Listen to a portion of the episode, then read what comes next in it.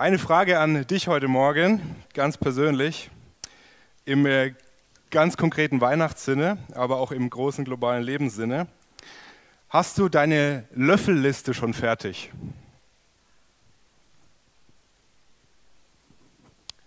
Also, wer jetzt keine Ahnung hat, was ich meine, ich darf es auch noch ein bisschen erklären. Vielleicht hilft bei manchen der englische Begriff. Hast du schon eine Bucketlist geschrieben? Ein paar mehr nicken, aber es sind immer noch so ein paar ungläubige Gesichter.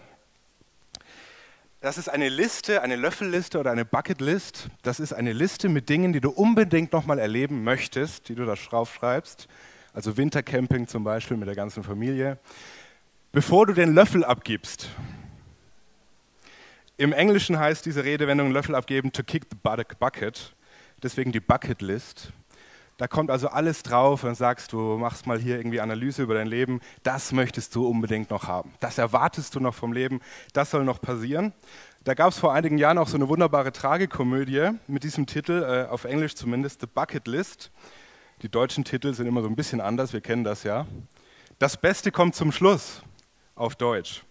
Äh, wer den noch nicht gesehen hat, also schon mal eine schöne Filmempfehlung für die gemütlichen Adventsnachmittage mit der ganzen Familie. In dem Film geht es darum, dass sich zwei Männer im Krankenhaus kennenlernen. Die werden beide mit tödlichen Krankheiten diagnostiziert und kommen dann auf die Idee, hey, was kommt jetzt eigentlich noch im Leben? Worauf warten wir jetzt eigentlich noch? Was können wir jetzt noch erwarten? Und sie beginnen so ihre letzten Wochen und Monate zu planen mit so einer Bucketlist. Sie schreiben sich so eine Löffelliste. Was machen wir denn noch? Das Praktische ist, dass einer von den beiden äh, Multimillionär ist. Äh, von daher ist es egal. Du darfst alles draufschreiben. Schreib drauf, was du möchtest. Und das machen die beiden und sie legen los. Und natürlich fangen die an, ein bisschen klischeemäßig mit Luxushotels, mit zehn Gänge-Menüs und Kaviar und Champagner und Klassiker, Fallschirmspringen. Aber im Laufe des Films wird das Ganze auch schon ein bisschen tiefsinniger. Auf der Liste von dem reichen Typen, gespielt von Jack Nicholson, steht zum Beispiel, er möchte am Ende seines Lebens noch einmal das schönste Mädchen der Welt treffen. Und natürlich unterstellt ihm der andere im ersten Moment sofort, dass er sich mit seinem Geld irgendwie an so ein reiches Model ranmachen möchte. Aber es ist nicht gemeint. Es stellt sich später heraus, er meint damit sein Enkelkind, zu dem er auch wegen verschuldeten, selbstverschuldeten Familienstreitigkeiten keinen Kontakt mehr hat. Und er wünscht sich so sehr, sein Enkelkind noch einmal zu in den Arm zu nehmen. Der Film wurde vermarktet mit dem Untertitel Time to Start Living. Es ist Zeit, endlich anzufangen zu leben. Und der Gedanke dabei ist, wenn ich den Blick aufs Ende richte, mich frage, hey, was erwarte ich eigentlich noch? Was kommt denn da eigentlich noch? Dann hilft mir das irgendwie, dieses Leben zu sehen, klarer zu sehen, zu verstehen, was will ich eigentlich?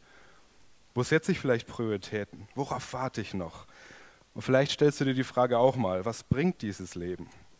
Das geht uns ja besonders in so Momenten zu, ja, wenn man vielleicht in so einem Krankenhaus liegt, wenn man sich fragt, was kommt noch, was bringt dieses Leben noch? Was würde auf deiner Bucketlist stehen? Ich glaube, dass diese Adventszeit uns herausfordert zu so einer Frage. Wir warten auf irgendwas. Da kommt so eine Erwartungshaltung. Wir zünden immer mehr Kerzen an, wir öffnen die Türchen, hoffentlich ist auch was drin, hoffentlich war bei Nikolaus was drin. Und wir erwarten irgendwas. Es muss irgendwas kommen. Und es stellt uns diese Frage, was erwartest du von deinem Leben? Was erwarten wir in einer Zeit, wo wir plötzlich wieder so aus dieser Apathie und Ruhe herausgerissen sind, in einem Europa, wo plötzlich wieder Krieg herrscht und wo wir mit Pandemie zu kämpfen haben, die immer noch im globalen wie im persönlichen Sinne einfach die größten Fragen aufwirft. Wäre das dann nicht einfach eine tolle Idee zu sagen, jetzt setze ich mich mal Nachmittag hin, nehme mal ein Blatt Papier und Stift und schreibe mal meine Löffelliste. Auf Deutsch heißt dieser Film, das Beste kommt zum Schluss. Und die Frage ist, stimmt es? Kommt da was? Wird unser Warten belohnt? Kommt das Beste wirklich zum Schluss? Und dann gibt es bei den Geburtsgeschichten, bei den Adventsgeschichten, bei den Weihnachtsgeschichten im Wort Gottes auch so jemanden mit einer Löffelliste. Da ist jemand, der sieht auch das Ende kommen, ganz persönlich, weil er schon recht alt ist, aber auch im Blick auf diese Welt, weil er genauso wie wir heute in einer absoluten Unruhezeit leben. Sozial, politisch, gesellschaftlich, alles ist irgendwie im Wanken, in der Unsicherheit. Und dann lesen wir von diesem Mann, der heißt Simeon, in der Jesus-Biografie, die uns der Arzt und Historiker Lukas aufgeschrieben hat. Da heißt es so. Und siehe, da war ein Mensch namens Simeon in Jerusalem. Und dieser Mensch war gerecht und gottesfürchtig und wartete auf den Trost Israels, und der Heilige Geist war auf ihm. Und er hatte vom Heiligen Geist die Zusage empfangen, dass er den Tod nicht sehen werde, bevor er den Gesalbten des Herrn gesehen habe. Und er kam auf Antrieb des Geistes in den Tempel. Und als die Eltern des Kindes Jesus hineinbrachten, um für ihn zu tun, was der Brauch des Gesetzes verlangte, da nahm er es auf seine Arme, lobte Gott und sprach, Nun Herr, entlässt du deinen Knecht in Frieden nach deinem Wort denn meine Augen haben dein Heil gesehen. Meine Augen haben dein Heil gesehen, das du vor allen Völkern bereitet hast, ein Licht zur Offenbarung für die Heiden und zur Verherrlichung deines Volkes Israel. Und Josef und seine Mutter verwunderten sich über das, was über ihn gesagt wurde. Und Simeon segnete sie und sprach zu Maria, seiner Mutter, siehe, dieser ist gesetzt zum Fall und zum Auferstehen vieler in Israel und zu einem Zeichen, dem widersprochen wird. Aber auch dir selbst wird ein Schwert durch die Seele dringen, damit aus vielen Herzen die Gedanken geoffenbart werden. Wir sind hier unmittelbar nach der Geburt von Jesus und Maria und Josef bringen traditionsgemäß ihren erstgeborenen Sohn zum Tempel. Und da begegnet ihnen dieser eigentlich fremde Mann, dieser ältere Mann Simeon. Und der hatte nur einen einzigen Punkt auf seiner Löffelliste. Eine einzige Sache, die er abhaken wollte in diesem Leben. Er wollte auch mal ein Kind auf den Arm nehmen. Einmal noch ein ganz besonderes Kind auf den Arm nehmen. Also so wie im Film, so auch auf Erden. Das Beste kommt zum Schluss. Er hatte nur diesen einen Punkt auf seiner Löffelliste. Er hatte, wie auch immer, von Gott dieses Versprechen bekommen, diese ganz persönliche Zusage, hey, ich sehe dich, ich kenne dein Leben, ich kenne deine Wünsche, ich kenne deine Vergangenheit, ich kann in dein Herz sehen und ich verspreche dir, noch bevor du diese Welt verlässt, darfst du meinen Jesus sehen, meinen Christus, meinen Gesalbten, meinen König, auf den du offenbar so lange wartest. Ist das nicht eine total schöne Perspektive auch für uns oder so eine Definition auch, was Glaube eigentlich ausrichtet? Gott schenkt uns Zusagen, Versprechen für die Zukunft, so wie Weihnachten für diesen Advent. Und wir können im Glauben darauf leben. Wir haben damit so einen Anker, so ein Ziel, so eine Orientierung. Und im Glauben können wir darauf zuleben. Und das hat Simeon gemacht. Und ich kann mir vorstellen, wir wissen nicht viel über ihn. Aber ich stelle mir das so vor, er hat ein langes, reiches Leben gelebt. Und er hat natürlich schlimme Zeiten erlebt. Er hat Zeiten erlebt, wo das Leben schwer wurde, wo er sich dann auch gefragt hatte, was kommt noch, was kann ich noch erwarten? Und ich stelle es mir so vor, dass das auch so sein Gebetsleben dann geprägt hat, dass er sich festgehalten hat in diesen Momenten an diesem Versprechen, das Jesus ihm gegeben hat. Und er wusste, egal wie es gerade jetzt aussieht, es wird was kommen, es wird besser, das Beste kommt noch, das Beste kommt zum Schluss. Es ist alles wert. Und Simeons Name, da steckt auch wieder noch eine Zusatzbedeutung drin, heißt auch Erhörung. Gott hört, Gott erhört, Gott hat gehört. Und ich glaube, das hat so seine tiefste Identität wirklich ausgemacht. Er hat einen lebendigen Gott, der ihn sieht und seine Gebete hört.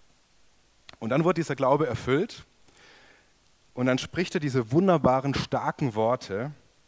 Nun entlässt du deinen Knecht in Frieden nach deinem Wort, denn meine Augen haben dein Heil gesehen.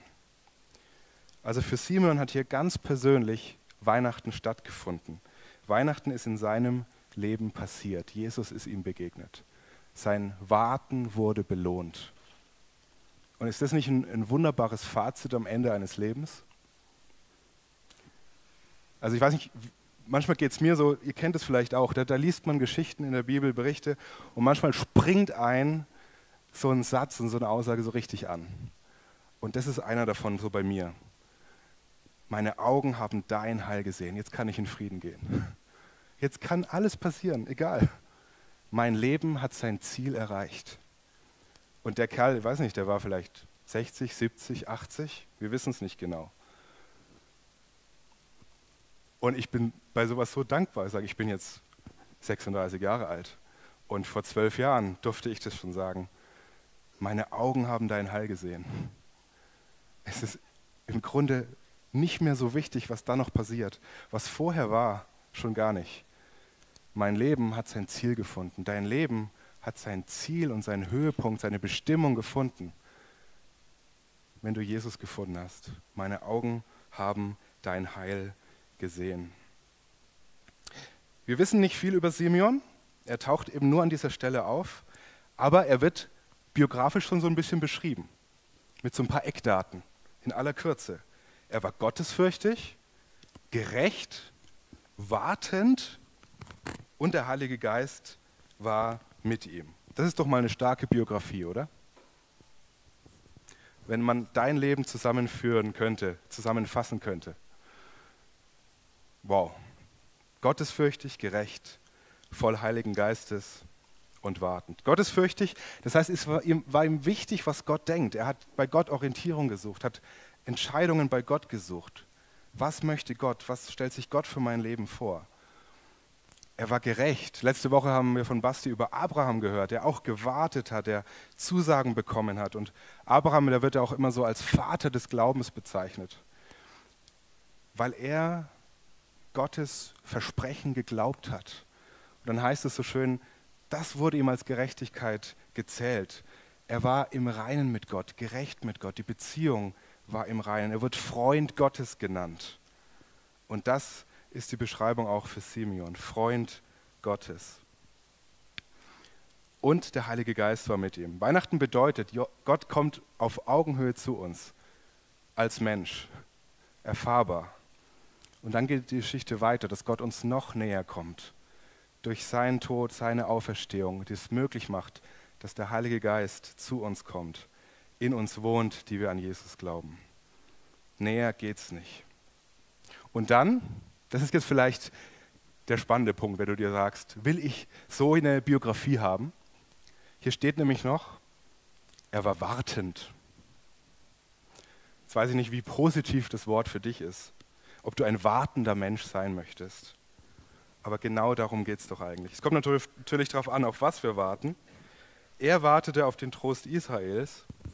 Warten an sich ist ja nicht so attraktiv. Ähm, ich bin beruflich extrem viel mit der Deutschen Bahn unterwegs und nehme die ganz, ganz oft in Schutz, ähm, weil es ganz oft wunderbar funktioniert. Aber vor zwei Wochen mal wieder überhaupt nicht über zweieinhalb Stunden Verspätung. Da war alles dabei. Ich habe sogar Screenshots von diesen Anzeigen in der App gemacht. Bombenentschärfung in Mannheim, da ging es schon los. Irgendwelche Tiere auf dem Gleis, ähm, Verspätungen noch und nöcher. Und dann immer diese Unsicherheit. Ne? Dann checkt man immer die App, schaut an den Anzeigen oben und die wissen ja selber nicht, was Sache ist. Das ist ja das Problem. Und dann ändert sich das alle zwei Minuten und du weißt, muss ich jetzt das Gleis wechseln oder nicht? Lohnt sich oder nicht? Nehme ich jetzt den Regionalzug oder warte ich auf den Fernzug? Was mache ich? Diese Unsicherheit und Orientierungslosigkeit, die im Warten drinsteckt, das ist eigentlich das Problem. Aber wenn ich auf meine Frau warte und nicht auf die Deutsche Bahn, dann ist die Sache ganz anders. Ja, dann hat das auch mit Vorfreude zu tun. Dann ist Warten wieder ganz positiv. Vor allem, weil ich weiß, die hält ja ihre Zusage. Sie kommt ja dann auch.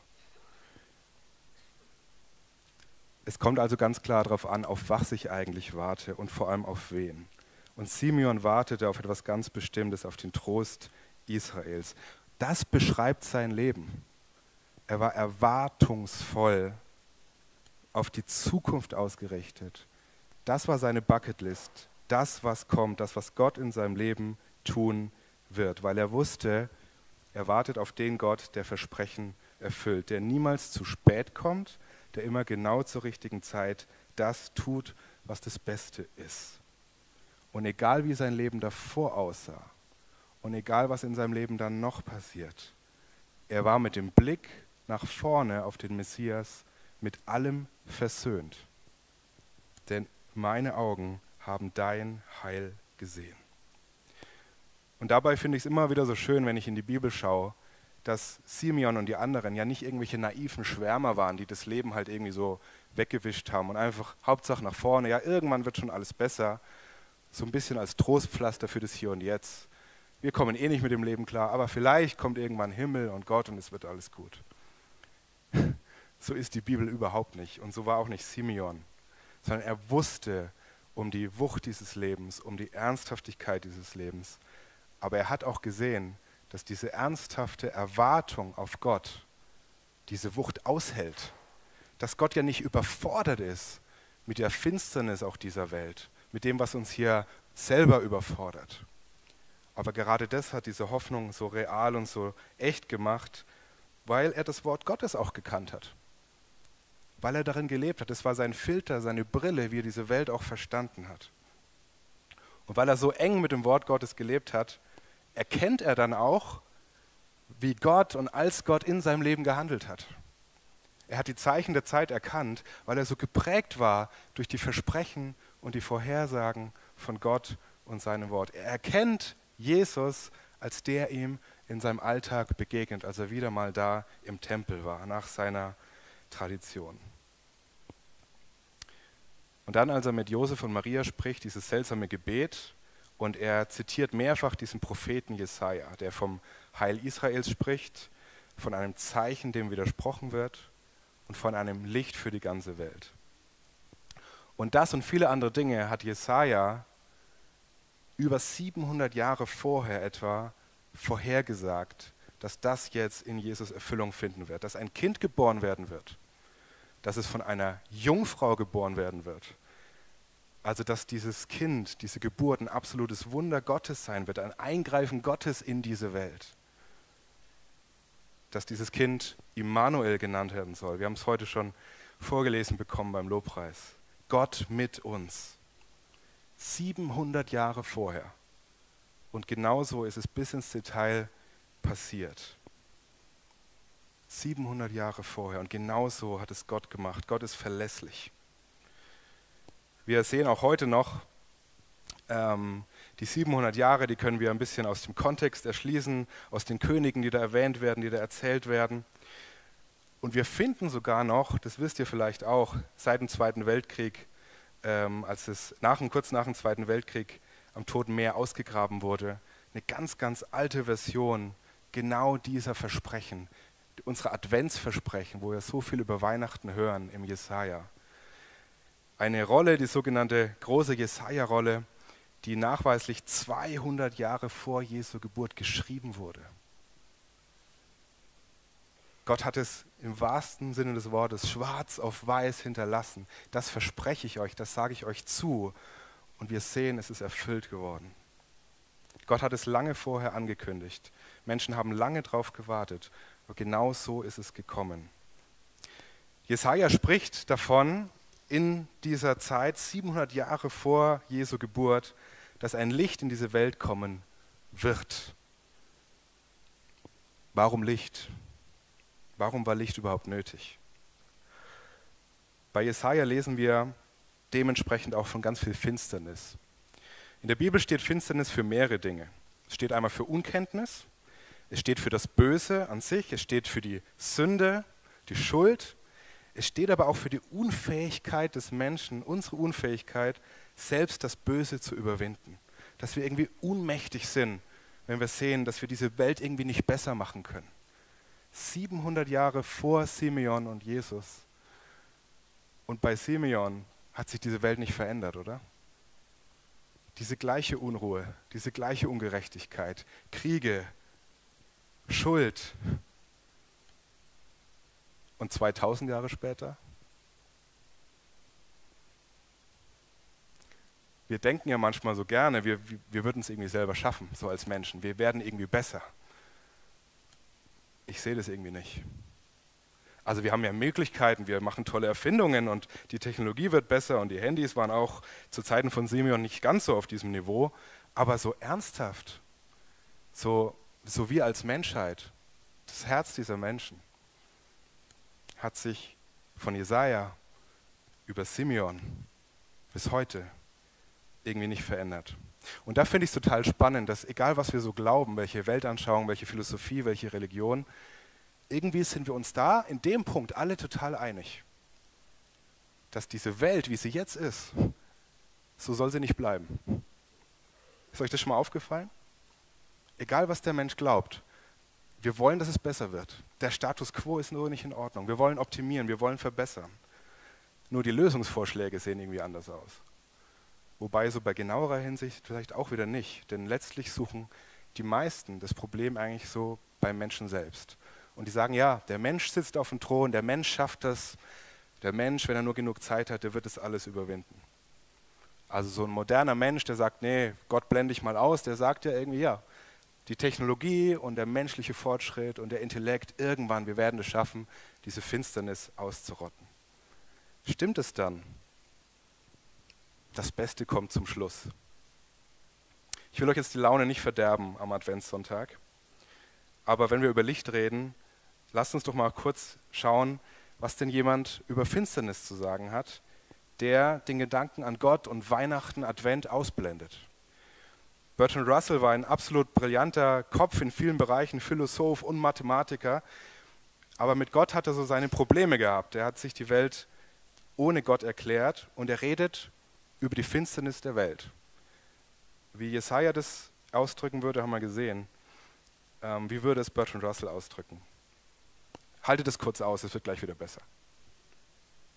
Bertrand Russell schreibt folgendes: Sinn- und bedeutungslos ist diese Welt dass der Mensch das Produkt von Ursachen ist, die nicht wussten, wohin sie führen würden, dass sein Ursprung, sein Aufwachsen, seine Hoffnungen, seine Ängste, was er liebt und was er glaubt, nichts als das Ergebnis zufälliger Konstellationen von Atomen ist, dass kein Eifer, kein Heldentum, kein noch so starker Gedanke oder Gefühl unser Leben über das Grab hinaus verlängern kann. Dass all die Mühen der Zeitalter, all die Hingabe, all die Inspiration, all das gleißende Licht des menschlichen Genius dazu bestimmt sind, im Riesentod des Sonnensystems mit zu verlöschen. Und dass der ganze Tempel der menschlichen Errungenschaften einst unweigerlich unter den Trümmern eines zerbrochenen Universums begraben liegen wird. Nur im Rahmen dieser Wahrheiten, nur auf dem festen Fundament der trotzigen Verzweiflung können wir das Haus der Seele in Zukunft noch sicher errichten. Das ist eine grundehrliche Beschreibung des Lebens, wenn ich Gott wegdenke. Das ist die Finsternis einer Welt ohne Gott, wie Russell sie beschreiben würde. Und spannenderweise taucht dieses Zitat auf in einem Aufsatz, den er geschrieben hat. Und dieser Aufsatz trägt den Titel A Free Man's Worship.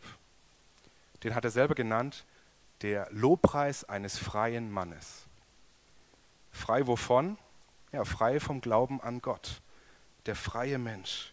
Und wir sehen, wo diese Perspektive hinführt. Egal, was wir tun, heldenhaft oder nicht, wie wir dieses Leben beschreiten, am Ende redet er vom Riesentod des Sonnensystems. Ist doch alles eigentlich egal. Und er bietet uns als Lösung an, mit trotziger Verzweiflung in die Zukunft zu gehen. Das ist der Lobpreis eines freien Mannes. Und Freiheit bedeutet aber letztlich eigentlich, ich gehöre auch nirgendwo hin, oder? Wenn ich absolut frei bin, dann gehöre ich nirgendwo hin, dann gehöre ich nirgendwo dazu. Dann bin ich auch nirgendwo gehalten. Der Lobpreis eines freien Mannes. Wie anders klingt da der Lobpreis von Simeon, den wir heute gehört haben, der sich nicht als freier Mann bezeichnet, sondern als Knecht Gottes. Nun lässt du deinen Knecht in Frieden gehen, denn meine Augen haben dein Heil gesehen. Und Knecht Gottes ist für ihn nicht irgendwie zweite Klasse, das ist für ihn ein Ehrentitel. Ich, mein Leben gehört Gott, dem lebendigen Gott, dem König dieser Welt. Und er wird mich in eine wunderbare Zukunft führen. Ich darf in Frieden gehen. Ich bin versöhnt mit diesem Leben denn meine Augen haben dein Heil gesehen. Simon wusste, was Jesaja aufgeschrieben hatte. Das Volk, das in Finsternis wandelt, hat ein großes Licht gesehen. Das Volk, das in Finsternis wandelt, hat ein großes Licht gesehen. Und vielleicht fällt euch das auf, Jesaja schreibt es ja hier, als wäre das schon passiert. Hat ein großes Licht gesehen. Das sehen wir bei den Propheten immer wieder in der Bibel. Das nennt man dann in der Theologie den sogenannten prophetischen Perfekt. Es ist schon gesehen. Sie sehen das, dass es schon passiert ist. Für uns Menschen liegt es in der Zukunft, aber für Gott steht diese Zukunft absolut fest. Für uns ist es noch nicht geschehen, aber für Gott steht diese Zukunft fest. Für Gott war immer klar, ich werde meinen Sohn geben als Licht und Erlösung für diese Welt und für dich ganz persönlich. Und weil Gott schon damals dieses Versprechen gemacht hatte, konnte Simon seine Hoffnung darauf bauen. Er wusste, er wird nicht umsonst warten, er wird nicht umsonst leben. Und er ahnte wohl auch, wie Jesus das Heil bringen würde, wenn er Jesaja ein bisschen genauer gelesen hat.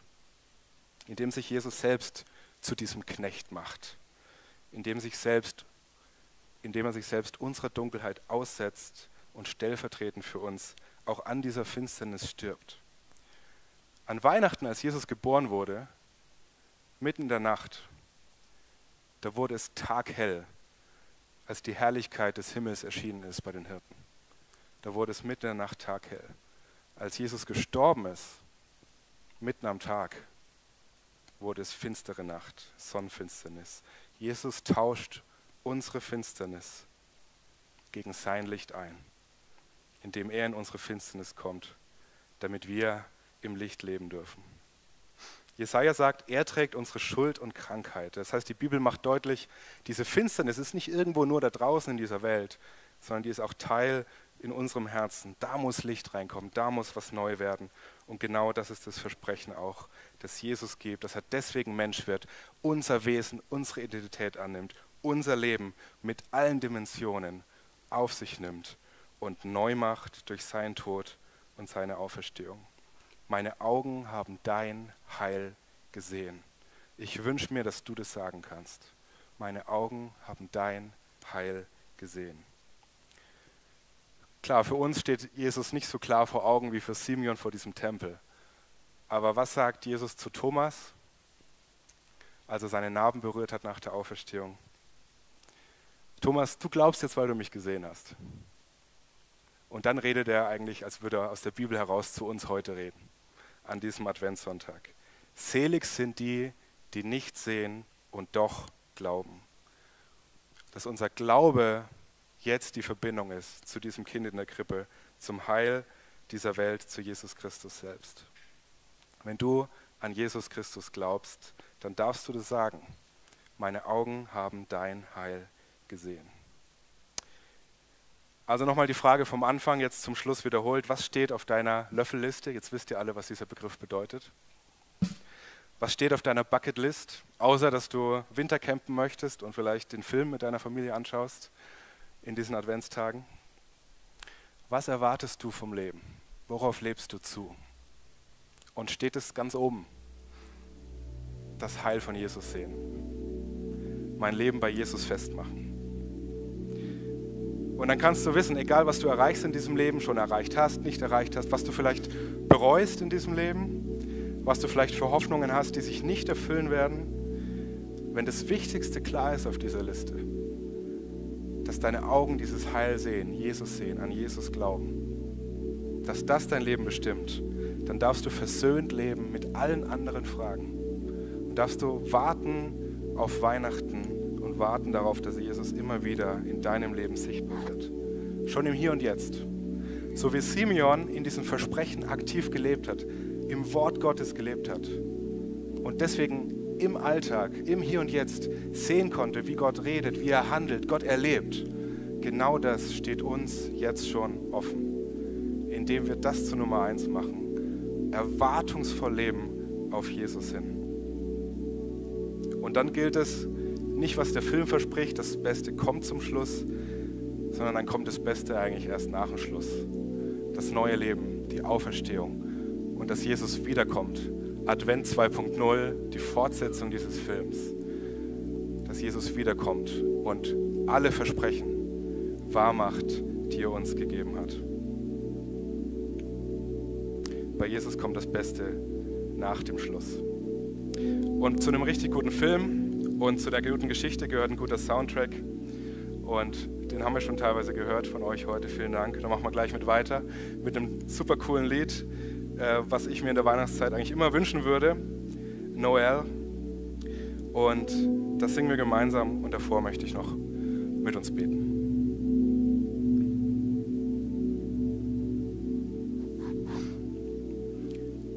Jesus, danke, dass du lebst und sprichst, damals wie heute. Danke, dass du unser Leben ernst nimmst mit allen Facetten, dass du uns liebst, ganz persönlich, jeden Einzelnen, hier und zu Hause. Und dass das dieses große Versprechen auch von Weihnachten ist. Immanuel, du kommst zu uns, du bist mit uns, weil wir dir nicht egal sind, weil diese Welt dir nicht egal ist, weil du uns in eine neue Zukunft führen möchtest, uns vergeben möchtest uns neu machen möchtest, uns deine Auferstehung schenken möchtest. Und wir beten, Herr, für alle, wo das, wo das jetzt vielleicht noch im Zweifel ist, die sich fragen, hey, habe ich dein Heil gesehen? Wie kann ich dein Heil sehen? Wir bitten dich, öffne uns diese Augen des Glaubens. Mehr und mehr und, und mach uns dieses Geschenk ähm, an diesem Weihnachten, an diesem Adventssonntag. Das bete ich für jeden Einzelnen. Lass uns dein Heil sehen, Herr. Amen.